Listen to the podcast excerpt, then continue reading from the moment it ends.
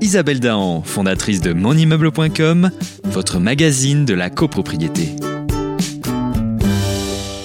Un grand bonjour à tous les auditeurs et auditrices de Radio Imo. Je suis très heureuse de vous retrouver en ce début d'année. L'hebdo copro se poursuit en 2019. J'espère que vous serez toujours plus nombreux à m'écouter tous les lundis. Je vous adresse mes meilleurs voeux, beaucoup de succès dans vos projets et je vous remercie pour votre fidélité. Alors, aujourd'hui, je vais vous parler du nouveau CNTGI.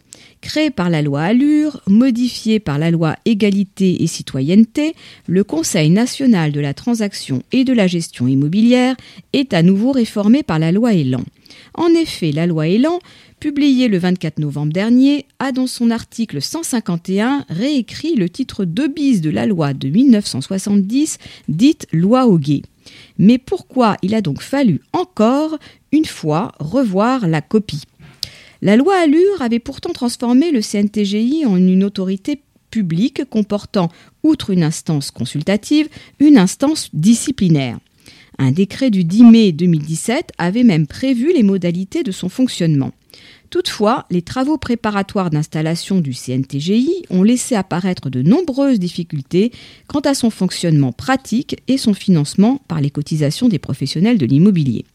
Cette instance disciplinaire, présidée par un magistrat disposant d'un corps d'enquêteurs, devait être en capacité de prononcer des sanctions légales allant jusqu'à l'interdiction d'exercer, et un collège de personnalités qualifiées a même fait son apparition, enrichissant ainsi le cercle d'experts.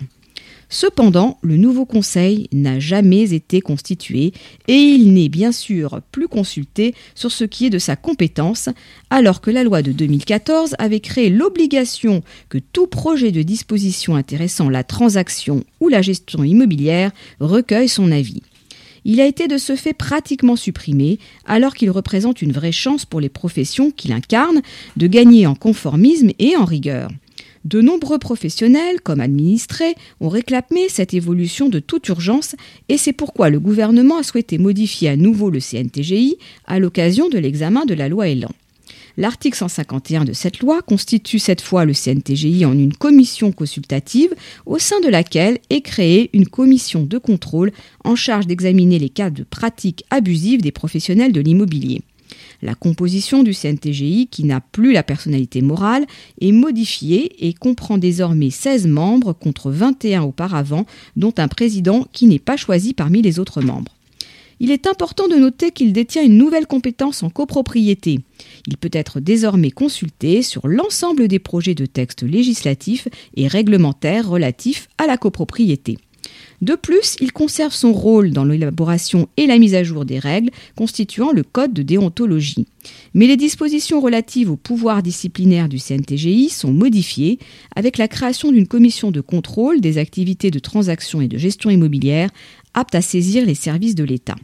Cette commission instruit les cas de pratiques abusives portés à la connaissance du Conseil et adresse son rapport pour avis au Conseil.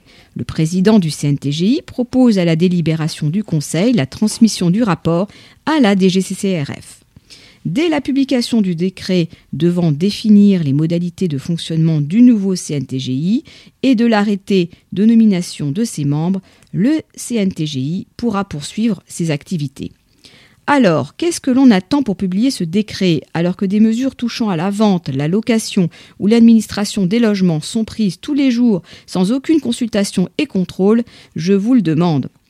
Avant de terminer, je voudrais vous inviter à notre prochaine soirée apéro copro, organisée le jeudi 17 janvier au Café Grévin.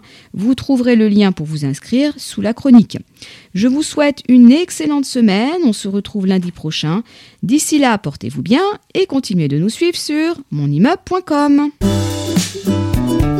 Isabelle Dahan, fondatrice de monimmeuble.com, votre magazine de la copropriété.